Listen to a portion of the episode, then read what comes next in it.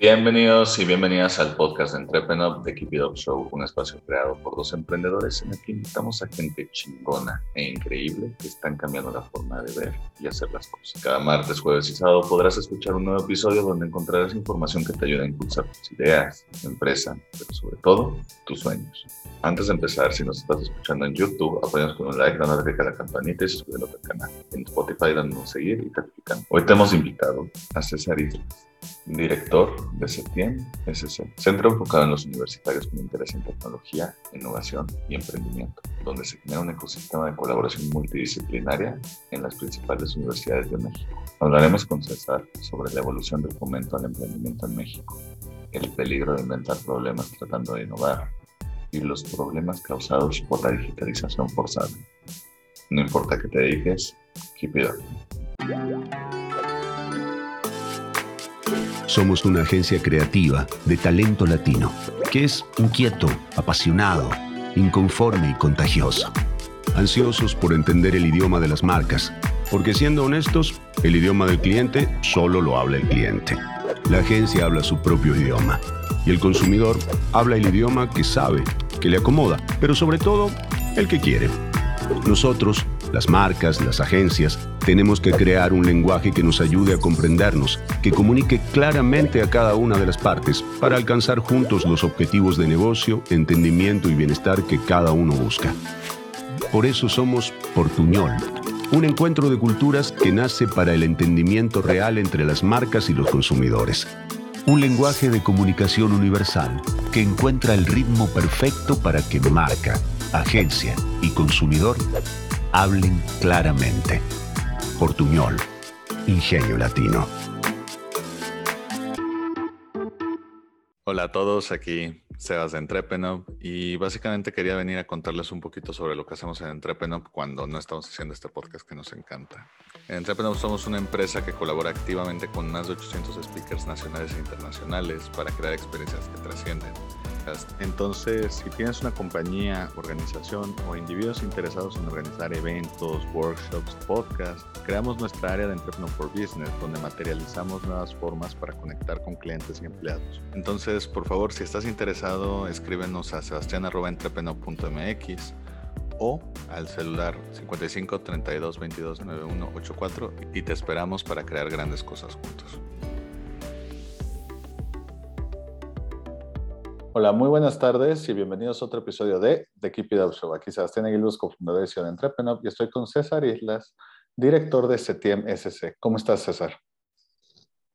Hola, Sebas, amigo. Va a ser un gusto poder compartir pues todo este espacio con todos los espectadores que vamos a tener en este podcast y pues sobre todo también un gusto poder acompañarlos en esta edición. Un gustazo que va a estar. Ahí vamos a estar compartiendo muchísimas cosas y pues antes que nada, gracias por esta invitación. Al contrario, gracias por darte una vuelta. Oye, César, para los que no estén tan familiarizados con CETIEM, no sé si nos puedes contar un poquito sobre lo que hacen, qué significan las siglas, etcétera.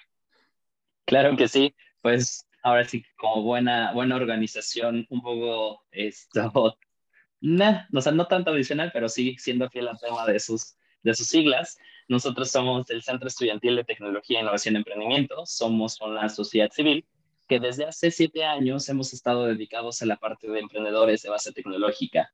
Eh, desde nuestra formación, la verdad es en el que también hemos transformado muchísimo el tema del enfoque. Empezamos siendo 100% de base tecnológica, pero al paso de todo este tiempo hemos dado la oportunidad a la amplitud, a más espectro de las cosas del emprendimiento. Entonces también podemos atender ahora emprendimientos sociales, eh, emprendimientos científicos, por mencionarte alguna de las otras eh, ramas. Y pues la verdad nos encanta muchísimo poder apoyar a los emprendedores desde sus etapas iniciales hasta la maduración. Y pues bueno, esperemos que ya para finales de este año 2022 tengamos el tema de aceleración de empresas. Entonces, eh, desde cursos, talleres, capacitaciones, hackatones, eventos especiales, es un poco de lo que nosotros hemos realizado durante todo este tiempo y pues va a ser también como todo un gusto seguir generando muchísimo más contenidos en los posteriores años a que tengamos pues toda esta participación con ustedes.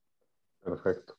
Eh, César, cuéntanos un poquito el origen secreto. Eh, ¿cómo, ¿cómo, llegaste a este mundo? ¿Cómo decidiste, pues ahora sí que estar en un emprendimiento que apoya a otros emprendimientos?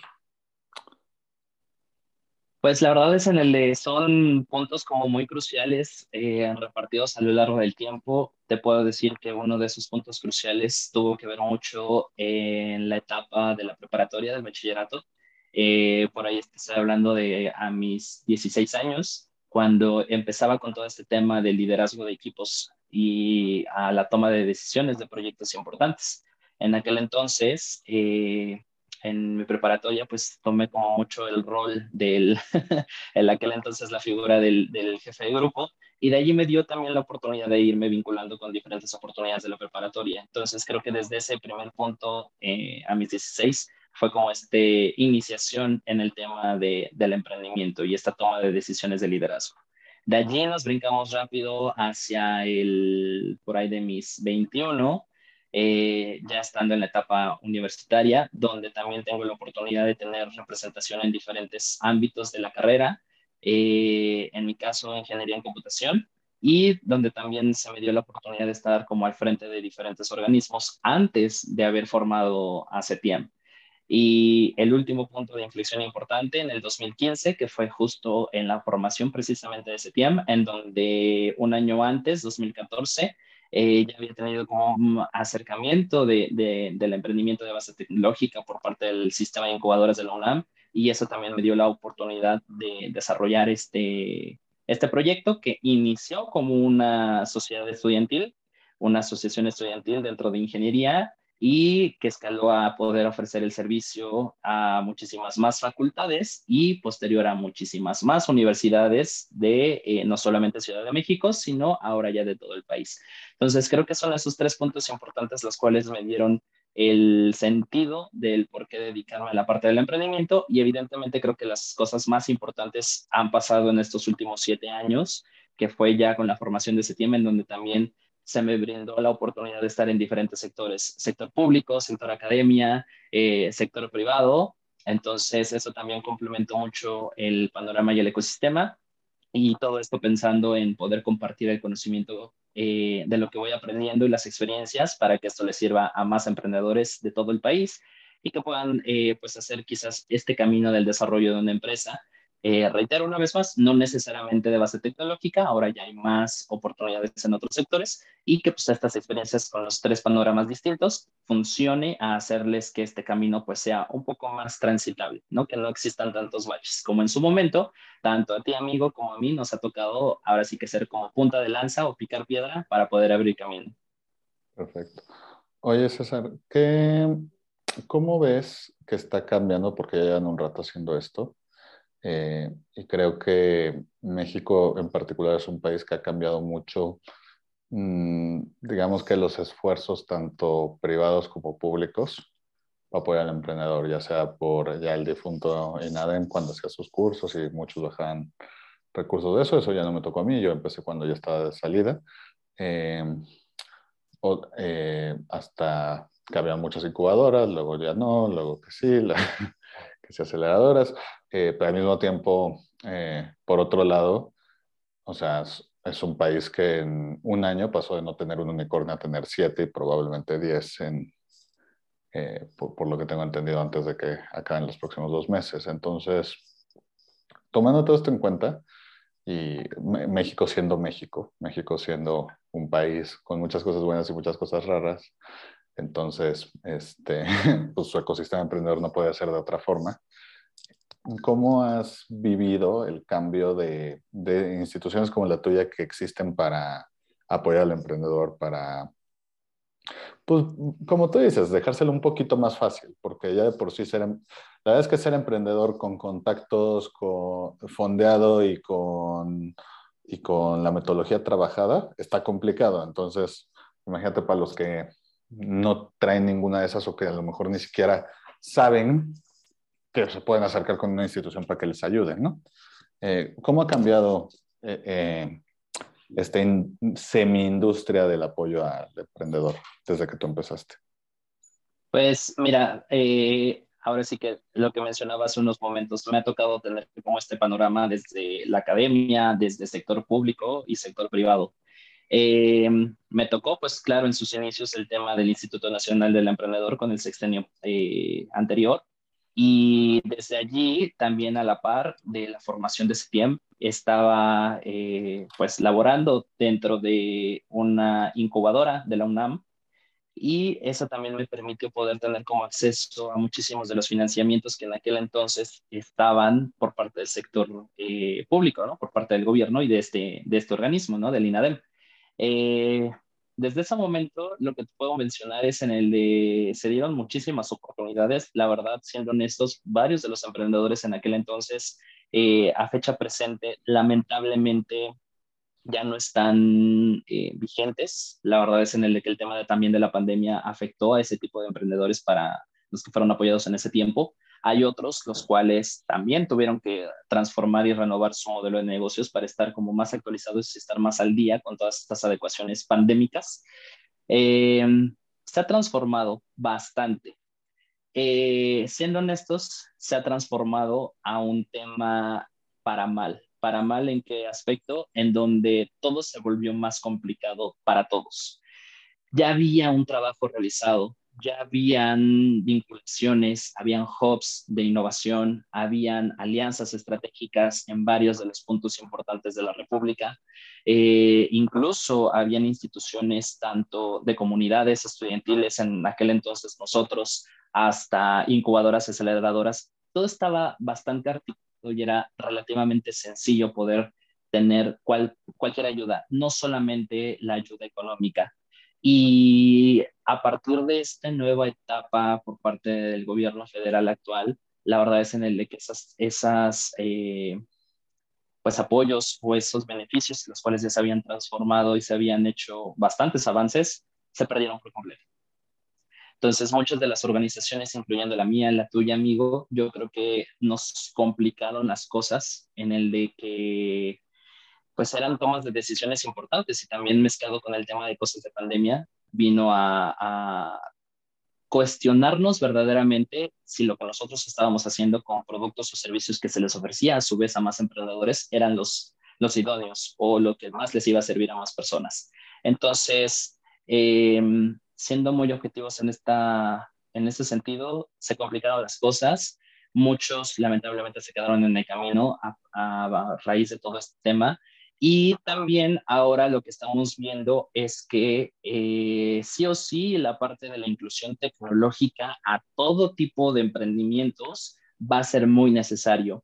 La tecnología no va a venir a quitar empleos, la tecnología va a venir a facilitar los empleos y hay que empezar a adoptarla en nuestros empleos, pues llamémoslos un poco más tradicionales, pero que a fin de cuentas con la inclusión de alguna tecnología, una plataforma, pues nos va a hacer poder que esas actividades se hagan como más sencillo, ¿no? Entonces, eh, esas son como las cosas que sí he visto de transformación durante todo este tiempo. Ok. A ver, eh, vamos por partes. La primera, y espero no me, no me taches de chairo porque hay, pocas personas menos chairas que yo en este mundo, pero justamente para serle abogado del diablo, porque es algo que yo he pensado. A mí no, a mí no me tocó nada de los apoyos. Eh, como dije, yo cuando empezamos en Trepenop, ya iba de salida del INADEM, o sea, ya, de hecho me acuerdo que conocí a una de las directoras del mismo y, fue de, pues mira, si quieres ver algo, estáslo ahorita porque ya me voy en un mes, ¿no? Y ya, ya no va a haber sucesor, ¿no? Entonces, o sea, genuinamente a mí no me tocó, o sea, a mí me tocó. Y siempre digo que no es bueno juzgar los errores del pasado con el conocimiento del presente en cuanto a crítica. Eh, yo viendo cómo me han contado de los problemas que hubo con el INADEM, con la situación, etcétera, yo hay varias cosas que hubiera hecho diferente, la tengo clara, no, no, te voy a aburrir diciéndote, o si quieres te la cuento este, acá esto, ya que pues no, de momento no es ninguna campaña de candidatura para renacer el INADEM bajo el liderazgo de Sebas, ni mucho menos, eh, pero eh, independientemente de eso, o sea, uno de los comentarios que yo sí tenía mucho era de, pues, el, del número de incubadoras que desaparecieron, mucho. A, mí hasta cierto punto, no sé, eh, yo no creo que necesariamente, o sea, es lo malo de meter a todos en un saco, ¿verdad? Eh, pero a nivel general, yo no creo necesariamente que haya sido algo del todo malo, porque también hay una parte de mí que dice, hombre, pues tal vez si las incubadoras, o sea, y te estoy usando a ti de ejemplo, el INADEM dejó de existir hace qué, cuatro años? Cuatro años. Hace cuatro años. O sea, y tú, por ejemplo, sigues existiendo y sigues creciendo y sigues, eh, a pesar de eso, es lo que me dice, que independientemente de si se te hizo el mercado más grande, más chico, más de nicho, más lo que sea, te has sabido adaptar y te has sabido mantener competitivo. Y a lo que voy es, entonces probablemente los que reciban tus cursos, suponiendo que, y seguro que sí, pero suponiendo que, que el aprendizaje que tú les transmites es igual de bueno como el que tú tienes para ti, eh, pues son gente que está aprendiendo bien, ¿no? O sea, está aprendiendo de alguien que sabe este, innovar, que sabe mantenerse, que sabe hacer el negocio económicamente rentable pero al mismo tiempo es como de que, oye, es que habían muchas incubadoras que en el momento que fue de ya no puedes bajar recursos del gobierno, ah, ya no existimos porque no sabemos ser autosustentables. Y es como, hombre, es que ahí dicen que entre los ciegos el tuerto es rey. O sea, un poquito, como que, o sea, y lo, de no, yo vine como externo porque, o sea, yo me empapé mucho del ecosistema porque, pues, por lo que hacemos no hay forma de no hacerlo. Pero, pero yo digamos que lo del INAM ya me tocó más como que me lo andaban contando como historia de, de para dormir. Pero, pues no sé, o sea, como que hay una parte de mí de, oye, no es hasta cierto punto irresponsable. No, no, no sé si te ha pasado, pero yo me acuerdo cuando tenía clases, no sé, eh, tener una clase de emprendimiento por un profe que nunca ha emprendido, pues como que... Entonces, lo mismo o sea, extrapolándolo para dar un ejemplo mal y rápido, o sea, lo, sentía, lo sentía así, o sea, oye, ¿por qué estos que no se saben ni hacer autosustentables les están enseñando otro? Porque se fueron muchas y, y seguramente alguna que otra se fue, que, que de no haberlos agarrado en sorpresa, este, a lo mejor hubieran llegado lejos. Pero las incubadoras y aceleradoras más fuertes siguen aquí, o sea, siguen acá.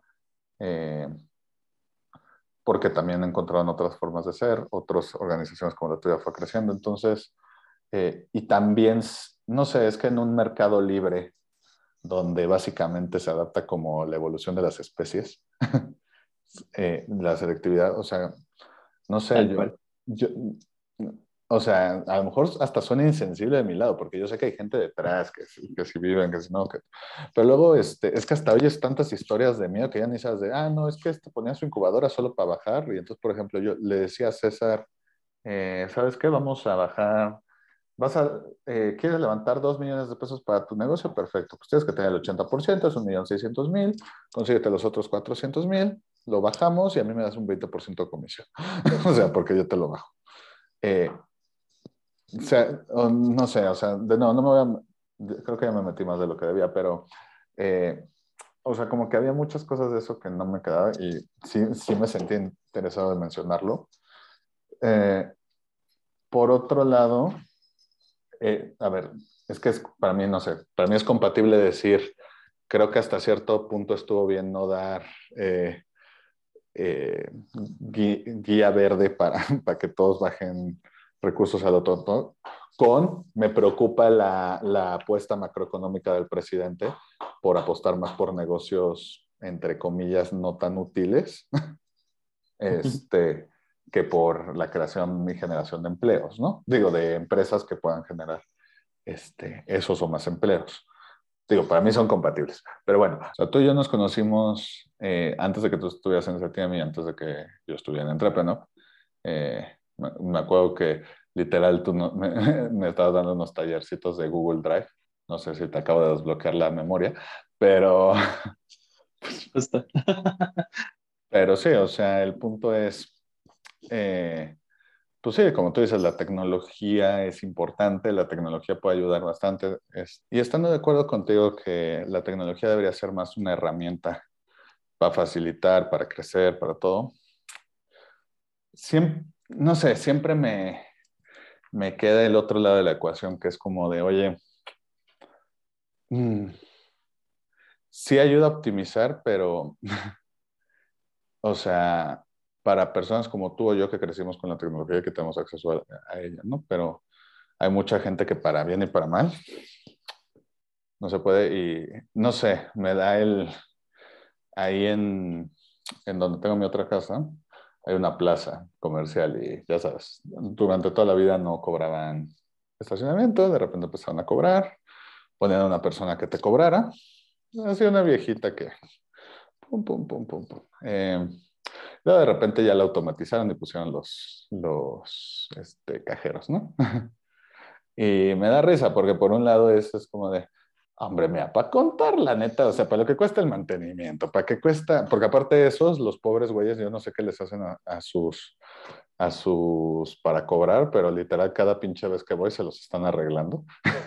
Entonces, eh, o sea, no sé, como que me hace pensar el, ok, sí, o sea, entiendo, eh, oye, este, este software puede ayudar a la productividad o este software te está ayudando a contratar gente de otro lado, cosas así lo veo bien. Pero no sé, luego hay veces que creo que, que muchas veces le, hay ciertas máquinas y yo, yo no, no es que le tenga miedo a las máquinas, ni mucho menos, ¿no? Ni, ni que crea que va a ser el inicio de Terminator ni nada, pero no sé, la parte empática de mí dice, ¿sabes qué? Mm, hombre, pues para, para, lo que, para el salario mínimo que le pagan a la señora de 60 años que seguramente no puede contratar en otro lado, pues mejor dénselo y ahorrense el, el mantenimiento y la inversión del otro. O, o, sea, porque realmente no creo que sea mucho, mucha mejora el que en vez de, que, de que lo metas a una maquinita y cobres ya te vayas, el, el, que se lo des a una señora y te dé el dinero y ya te vayas, ¿no? O sea, ahí no, ahí no veo, por ejemplo, innovación. O sea, ahí veo, o no sé, el, las nuevos aparatos que aquí en México no hay tantos, pero que en Estados Unidos ya son como norma de que, pues de que ya quitaron a los de tipo Walmart y así a los, a los, este, que te cobran para que te hagas el check-in. Y yo me acuerdo una película que vi hace poco de Robert De Niro, que es de, ah, no, es que ahora es auto checkout, tú te tienes que hacer que no sé cuánto. Y, y así como está viejito, es como de, ah, ok. Oye, ¿y me vas a cobrar menos o qué? Porque pues ya ni siquiera le estás pagando a la gente, o sea, no sé. Básicamente. o, sea, y la realidad es, ok, ¿sabes qué? Mm, o sea, entiendo por qué lo haces, es porque no se quejan, porque no les tienes que pagar seguro, porque, o sea, pero entonces a lo mejor ahí ya el algoritmo de la empresa también está chocando un poquito con el algoritmo humano, en el sentido de, Ok, sabes que a lo mejor nada más estás pensando en ellos como, ¿qué me cuesta menos? Cuando las personas no son números, ¿no? O sea, creo yo. Entonces, tú que estás mucho más metido en la tecnología y esto te quería preguntar, eh, porque cada vez es más eh, tecnológico el asunto, cada vez es más rápido, cada vez hay fondos en más lugares metiéndole, este, casi todas las empresas unicornios, si no es que todas son tecnológicas. Eh, o sea, y no es coincidencia, o sea, pero entre todo este marco especulativo, que no, que sí, que, que, si, hay, que si Zuckerberg nos quiere meter al metaverso, que es probablemente el concepto con, con el peor nombre que le pudieran haber puesto, por todas las connotaciones apocalípticas. Eh, Ándale. No sé, o sea, realmente, realmente estamos innovando en la definición de realmente estamos arreglando cosas o nada más estamos encontrando una forma más cara, de, de, más cara y vistosa de hacer las cosas?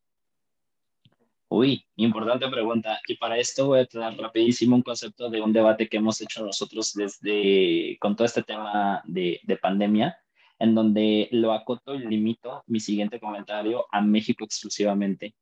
Lamentablemente por la pandemia, México tuvo que hacer una digitalización forzada vino a visibilizar muchísimos temas, los cuales la tecnología a México le está pegando bien cañón hasta fecha presente. Digitalización forzada me refiero a tres sectores en particular. Gobierno, educación y empresas. Gobierno digitaliza procesos los cuales por años, décadas, han sido mecánicos, físicos, presenciales ahí tenemos los procesos legales de llevar un juicio. Sí o sí tenías que presentarte y también por todo este tema de pandemia no lo podías hacer, en donde no se aceptaba el que pudieras hacer un proceso de un juicio a través de una videollamada.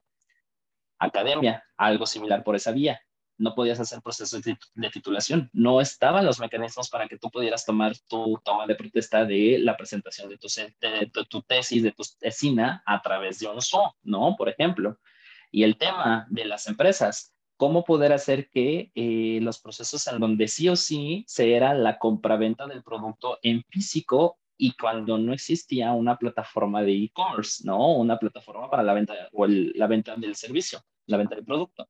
Entonces, se hizo una digitalización forzada de, México en donde todavía estamos, eh, pues, sintiendo los estragos de esa, de esa, pues, de esas repercusiones que se tuvieron que hacer y adaptaciones en donde no todos estaban preparados que aquí, ahora atendiendo a esta pregunta, es la tecnología, o bueno, nosotros no debemos de digitalizar o automatizar todo. No todos los procesos son digitalizables, no todos los procesos se pueden automatizar. Hay algunas cosas que sí o sí se van a tener que requerir todavía la participación humana, tal cual.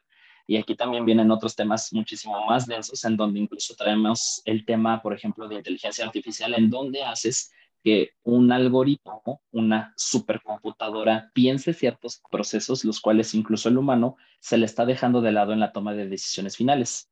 Ahí mi único argumento a título personal es, eh, a pesar de los avances tecnológicos increíbles que llegáramos a tener en procesos de innovación también, sí o sí la participación del humano debe de ser indispensable y sobre todo en toma de decisiones finales jamás dejarle la toma de decisiones finales a un algoritmo, a una computadora, a un sistema. Dicho esto, creo que en este tema de la innovación, cómo, cómo se, está, se está dando y todo este proceso de, de desarrollo de las empresas tecnológicas para los unicornios que bien mencionabas, en donde en México y Latinoamérica tenemos pues estos unicornios que utilizan o se auxilian, mejor dicho, de alguna de las tecnologías de tendencia que vemos. Eh, va a seguir siendo importante, sí, y es lo que mencionaba. La tecnología no vino a quitar empleos, vino a poder agilizar ciertos procesos. Y en eso también hay que entender nosotros cuáles son esos procesos los cuales se pueden agilizar de manera automática o de manera con esta tecnología. Hay otras cosas en donde no se debe de hacer eso. ¿Por qué? Tanto por el tema, pues un poco en la moral, en el tema, ahí entramos también hasta temas de civismo, y otros en el tema de la costumbre porque a fecha presente todavía hay varios de nuestros, estados en México en donde no hay, por ejemplo, el servicio de taxi esto, privado de tipo Uber o Didi, por las costumbres que se tienen en esos estados. Eh, las formas de poder hacer esa interacción con los mismos locales, ¿no? Con los taxis locales, hasta cosas en donde eh, la innovación y la tecnología, eh, pues no, no se permite hacer porque ni siquiera la infraestructura para Internet, o es más, ni siquiera Internet, luz eléctrica todavía ni siquiera podemos llegar a los lugares o hasta los rincones en donde la sierra pues no tienen este recurso para poder hacer uso de este tipo de herramientas tecnológicas, una computadora, una tablet, un teléfono. Entonces, México debe de preocuparse en otras, hay, creo que hay otras prioridades en ese sentido. Reitero una vez más, en mi comentario lo acoté, lo limité al país. Hay otras condiciones que tanto los países latinoamericanos primordialmente compartan en similitudes con nosotros, pero hay para tanto, no solamente el gobierno, sino para nosotros emprendedores y para el sector privado y el público, hay otra serie de prioridades las cuales debemos de estarnos enfocando antes de la implementación forzada de este tema de la tecnología. Y justo eso me lleva a otro punto con lo que dijiste hace rato de no todos tienen que ser este, tecnológicos, etc. Porque eso es justo, creo que eso es justo otro tema que muchas veces siento que, se van un poco a los extremos, o sea, con todo. Eh, y, no sé, o sea, oigo a gente diciendo que, por ejemplo, es que si no es un emprendimiento tecnológico, no es emprendimiento. Yo mm, difiero. Eh, es que si, si no creaste algo de cero, o, si, o sea, si no innovaste, o sea, eh, o, no innovaste en el sentido de casi casi vetaste el hilo negro, no, está, no estás emprendiendo. O, y no sé, o sea, o hasta los emprendedores, eh, hace, bueno, hace poco, no, es que con la pandemia se te va el, el tiempo, pero un poquito antes de la pandemia, yo me acuerdo que estaba en un evento de emprendimiento social. Ah, no es cierto, acaba de empezar la pandemia. Eh, yo estaba el ponente y habían dos, yo admiro mucho a los emprendedores sociales, pero un comentario que siempre he hecho es que muchos mm, siento que pierden este balance y se van como a a un momento de que si los oyes en voz alta fuera de contexto parece más secta que, que un... No, o sea, en buen sentido, parece más secta que, que lo que son, que son personas preocupadas no solo por mejorar su situación financiera personal, sino también por ayudar al mundo, que eso es algo muy admirable, pero no sé, cuando estoy en el evento y es como de, es que, eh, o sea, alguien que tiene, que pone, estos son los ejemplos literales, alguien que pone un puesto de tacos no es un emprendedor, porque, porque no, ¿qué le está aportando al mundo? Eh, o el que este que pone uno de lavado de carros, no es porque está, está desperdiciando la no sé, a mí, a mí en lo personal no me entran esas, esas conversaciones, porque es como de, ¿sabes qué? O sea, yo siendo el mayor fan del emprendimiento social, este, bueno, no el mayor, pero bastante fan de lo mismo, o sea, no puedo, y pensando que siempre puedes encontrar una forma social de incluir en tu negocio, aunque no sea tan directo, me cuesta mucho el llegar a esa versión autoritaria de, no, es que es esto o no eres. O sea, es es que tiene que ser así. Bueno, es como, no, oye, ¿sabes qué? Pues a lo mejor este señor o esta señora que puso un puesto de tacos, pues sabes qué, no, va a cambiar el mundo, no, pero sabes qué, este, está trayendo con trabajo digno un buen ingreso para su familia, para ellos, este, está pagando sus impuestos, que si no fuera porque los usan en estupideces, este, podrían usarse para, para cosas un poquito más este, de impactos. Este, no está cayendo en la delincuencia, está, está creándole trabajos a otras personas. O sea, lo que es, ok, ¿sabes qué? Este puestito de tacos o este lavado de carros o lo que sea, y, son eso, pues, oye, toda la admiración, porque sería muy fácil entrar en la informalidad entrar en la ilegalidad. Y pues, ok, no están cambiando el mundo, pero a lo mejor están cambiando su mundo. O sea, están trabajando eso y yo no creo que sea necesariamente menos admirable eso que alguien que si tiene las soluciones todo del agua o de la electricidad, o, sea, perfecto, ¿sabes qué? Está bien, pero eh, volviendo al punto al que iba, no sé, este, cuando hay gente que dice, es que todos los emprendimientos tienen que ser tecnológicos. No, bueno, al menos yo creo que no, y me gustaría. Oye, es que todos tienen que ser este, sociales. No, es que todos tienen, no sé, es que me pasa como la gente que, es que, toda la, es que deberíamos eliminar toda la comida chatarra y todos los refrescos y todo. ¿Sabes qué? O sea, probablemente a la larga sería lo bueno, pero ¿sabes qué? A lo mejor a lo mejor no tenemos que eliminar las cosas malas para el cuerpo, a lo mejor nada más tenemos que tener un poquito más de autocontrol para poder disfrutarlas sin que nos joda la vida, ¿no? O sea, creo yo, creo yo. Este, a lo mejor tenemos que integrar la tecnología, pero no, no creer que lo es todo. Y, y, ver eso, o sea, no sé, lo que, lo que te decía es que siento que muchos de tecnológicos como el, ejemplo que siempre doy con innovación es que siento que mucha gente cree que es hacer algo diferente cuando realmente es hacer algo mejor. O sea, un carro que tiene las ruedas cuadradas, pues es algo diferente, pero pues no es mejor porque se va a estar para y para y para y para. Entonces, este, algo por ahí. No sé qué piensas tú, César. Justo, creo que también ahí lo importante es que eh, voy de nuevo a utilizar esta, esta palabra, una digitalización forzada y en donde también eh, la creación y el desarrollo actual de las empresas se dio una transformación o hubo un punto de disrupción importante a partir de la pandemia, donde ya lo tuvimos sí o sí más presente, no fue al inicio de la pandemia, que si bien recordarás, hace dos años atrás, justo por estas fechas, es cuando empezábamos con la, aquella promesa de, ah, en dos semanas ya no tendremos pandemia, y esas dos semanas ya se han convertido en dos años y a fecha presente, ¿no? Y vamos para más, tal parece ser. Entonces, creo que desde ese punto de ese marzo del 2020, no se dio tanto esa transformación, en donde sí se dieron ya como los puntos en donde, ay caray, estamos hablando en serio de algo más prolongado, fue diciembre de ese 2020 en donde ya veíamos que la verdad la pandemia estaba muy densa y en donde también lamentablemente eh, causó muchísimas eh, muertes en todo el mundo, no solamente en México. Y es ahí donde también viene viene el tema importante donde nos hicimos esta pregunta todos, sin importar el contexto en el que estuviéramos, y es en el de ¿qué vamos a hacer para sobrevivir? Y ese qué vamos a hacer para sobrevivir en México particularmente es en donde nuestra economía no estaba preparada para poder hacer este tema de resguardar la economía de las personas porque la gran mayoría incluso nuestros ingresos nacionales son por parte del comercio informal y en donde vienen de los ingresos del día a día. Si acaso un par de personas, unos cuantos miles, tendrán también el tema del fomento al tema del ahorro, pero no todos.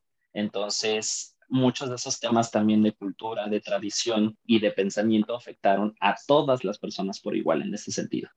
Entonces, a partir de eso, creo que también en este tema de la generación de las empresas, a partir de ese diciembre 2020 a fecha presente, vino a dar un giro de 180 importante para cuestionarnos de nuevo si lo que ya habíamos aprendido desde la década anterior con la generación de metodologías, de herramientas, de implementaciones tecnológicas, de formas de interacción, de poder hacer negocios, de poder compartirlo, los formatos, el networking, todo esto que ya habíamos estado haciendo desde, y es más, ni siquiera te vayas a la década anterior, desde el 2015, hace unos 6, 7 años antes, eh, han habido transformaciones importantes también ahí para el tema de la generación de las empresas. Concuerdo contigo, no todo debe de estar con, relacionado con la tecnología y no no todo debe de ser cierto grupo de desarrollo de empresas sociales, científicas, tecnológicas, universitarias, en fin creo que pueden haber unas combinaciones indiscutiblemente y en donde no todo debe de ser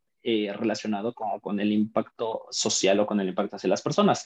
También estamos dejando un tema muy de fuera en este sentido y es algo por lo cual tanto en nuestra organización como en la mayoría de los aliados que ahorita desde el 20, finales del 2021 a fecha presente, hemos estado consiguiendo y es el tema también de la conciencia y del tema sustentable, del tema de las empresas con conciencia social y eh, ambiental.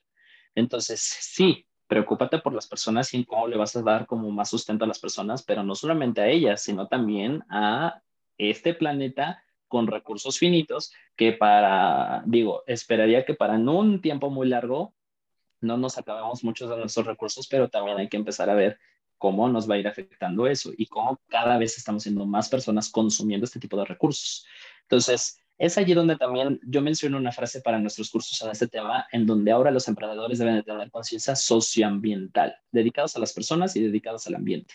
Y en donde sí, desde ahorita que también estamos viendo el incremento del uso de las tecnologías, incluso pongamos el ejemplo con nosotros ahora mismo, con este tipo de, de ejercicios de un podcast, consumimos electricidad, consumimos el, eh, el, Internet, consumimos dispositivos y esos a su vez tienen un impacto en, en el ambiente y en las demás personas. Entonces, eh, que transmitamos y compartamos conocimiento de valor hacia las personas y que a su vez esas personas a más y a más y a más, ese es creo que el verdadero valor ahora de los emprendedores. Tener esa conciencia de ya no generar productos o servicios relacionados con algo tan efímero, sino es algo con más conciencia. E incluso lo estamos viendo con nuestra generación. Acoto una vez más a México. Los mal llamados, no sé, para algunos, me incluyo porque aparentemente estoy también en, esa, en ese rango, incluso tú, mi, mi buen Sebas, de nuestros famosos millennials, ¿no? Y toda esta clasificación de las generaciones. Entonces, si estamos viendo que en nuestra generación, en nuestros rangos de edades, estamos más preocupados por saber que un producto o un servicio comparte nuestro pensamiento, comparte nuestro eh, impacto que vemos en este tema de las personas y del ambiente, pues entonces también nosotros, y ahora conteniendo este acceso a algo más directo a través de un dispositivo en la palma de nuestra mano, pues informémonos y consultemos información de contenido de valor. De nosotros ya está en el poder de poder saber consumir qué cosas. Antes, y aquí es desde unos 2000 para atrás, muchas de las personas y las televisoras, por ejemplo, que es uno de nuestros medios que también tradicionalmente en México ha estado como más predominante, que es el tema de la televisión, pues estaba controlando, controlando el tipo de contenidos que se nos ofrecía. Ahora es completamente distinto. Nosotros elegimos qué contenido nosotros vamos a poder consumir y con ese sentido es un llamado de conciencia a las personas en el que consuman contenido que les ayude a empatizar con sus pensamientos y sus formas de poder desarrollarlo y a su vez, en este caso, trayéndolo de nuevo al tema de la generación de las empresas, es con conciencia de saber si efectivamente la implementación de una tecnología o no va a ser funcional para el desarrollo de una nueva empresa. Perfecto. Oye, César, para ir terminando, a todos los invitados de The Keep It Up Show les pedimos sus tres sí y tres no para emprendedores. Es decir, tres cosas que un emprendedor debería hacer sí o sí y tres cosas que debe evitar a toda costa. Tres mandamientos y tres pecados capitales. ¿Cuáles serían los tuyos? Tres cosas que sí deben hacer. A ver, ahí les van. Las tres cosas que sí deben de hacer.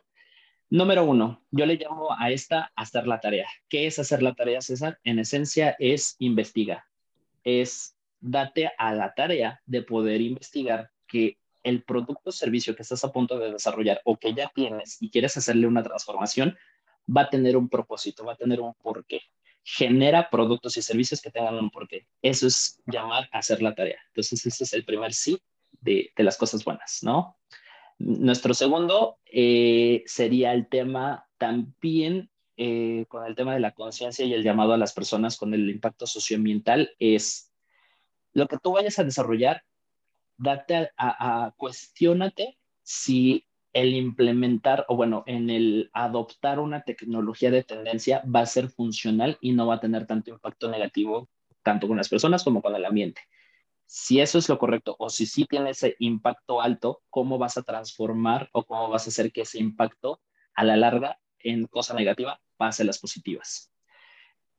Y tercero, de las cosas que el sí es, pues la verdad es en el de esto, una vez más, acotándolo a México, hay una serie de prioridades las cuales tanto el sector, y ojo, no solamente el sector público, sino también el sector privado está descuidando muchísimo para el tema de la generación de nuevas empresas, de nuevos emprendimientos. Entonces, con esto también es un llamado a que se atrevan a quitarse el miedo al emprender. Sí se puede emprender en estos tiempos actuales, hay todavía muchísimas organizaciones las cuales estamos dedicadas a poder apoyar a estos emprendedores desde las etapas iniciales. Tanto tu organización, Sebas, como con la mía, estamos en, ese, en esa situación de poder ofrecerles herramientas, poder ofrecerles infraestructura, acercamiento con contactos estratégicos para poder hacerlo. Solamente es cuestión, literalmente en la gran mayoría, es entren a su buscador favorito y busquen ayuda al emprendedor en etapas iniciales. Y aquí estamos, aquí estamos para poder hacerlo. Versus ahora, creo que son las tres de los, nos. Los tres nos. tres cosas que no deberían de hacer. A ver, ahí está, está un poquito, creo que un poquito más, más complicado. La primerita creo que la que se me ocurre que no deben de hacer es el emprender no es solo. Hay casos muy poquitos, y siendo honesto, sí, hay casos muy poquitos y contados con los dedos, los cuales han sido emprendedores solos, ¿no? En solitario. Pero la gran mayoría es no emprendan solos tengan un equipo de trabajo multidisciplinario en la preferencia y sobre todo que ese equipo multidisciplinario es no le tengan miedo a alguna persona que puede ser más lista que ustedes. Ustedes no pueden ser todólogos en esta parte del emprendimiento, entonces ahora sí que rodeense de personas más inteligentes porque las, las verdaderas personas que van a tener ese impacto también, que son más inteligentes que ustedes o que son más profesionales en su estrategia profesional, les van a ayudar muchísimo a crecer como emprendedores. Entonces, no sean los todólogos y no emprendan solos. Segundo, no todo es dinero. No para desarrollar un emprendimiento a tiempos actuales necesitamos sí o sí una inversión grande de dinero para poder arrancar. Tenemos las herramientas y los accesos mínimos indispensables para poder hacerlo. Ahorita, literalmente, casi casi lo único que necesitas es un teléfono, una conexión a Internet, y tu imaginación para poder desarrollar un, hasta incluso un e-commerce desde la comodidad de tu casa. Simplemente es cuestión las ganas y esa resiliencia que tengas, porque evidentemente tu emprendimiento no va a jalar a la primera, es una constancia, es algo en el tiempo y estarle macheteando todos los días para que generes ese, ese impacto verdadero. Y el último y final en este punto de los nos, yo creo que diría es el tema, uh, no se detengan por el qué dirán o por la opinión pública de las demás personas. Ustedes láncense y también en ese sentido un poco es en el de no se esperen a que su producto o servicio sea perfecto. Jamás lo va a ser. El que nosotros estemos consiguiendo tratando de llegar a la perfección nos va a costar muchísimo tiempo, nos va a costar muchísimo dinero y nos va a costar muchísimas relaciones con las demás personas que nos ayudan a generar ese escalamiento o ese impacto gradual en nuestro producto o servicio. Entonces, no se esperen a que el producto o servicio sea perfecto. Láncenlo, iteren y aprendan de lo que su producto o servicio va a tener con las personas. Esos son mis tres sí, mis tres no. Perfecto. Oye, César, si alguien quisiera enterarse un poquito más sobre lo que hacen en SETIEM, eh, ponerse en contacto con ustedes, lo que sea, eh, ¿cómo pueden encontrarlos en redes? Claro, eh, nos pueden encontrar de nuestra página www.setiem.com, ahí nos pueden encontrar, o literalmente en su buscador favorito, buscar Setiem y pues ahí nosotros vamos a aparecer ya sea la página, evidentemente en redes sociales, Facebook, Twitter, Instagram, YouTube LinkedIn, estamos como Sepiem ST. Ahí nos van a poder encontrar. Constantemente estamos informando de cursos, talleres, capacitaciones, eventos, eh, hackatones, congresos, alianzas estratégicas y pues evidentemente ahí se van a poder enterar de muchísimos de estos recursos que tenemos para ustedes. No es necesario que sean exclusivamente emprendedores que tengan que ver con base tecnológica. Acérquense, vamos a tener una opción para poder ayudarles a desarrollar sus emprendimientos. Perfecto. Eh, pues nada, César, quisiera agradecerte por tu tiempo. Espero que la hayas pasado también con nosotros y como decimos en el programa, keep it up. Ah, excelente. Pues muchísimas gracias por esta invitación y esperemos que todo este contenido, evidentemente, a todos nuestros podcasteros les pueda ayudar al desarrollo de sus siguientes emprendimientos. Seguro que sí. Dos. Uh...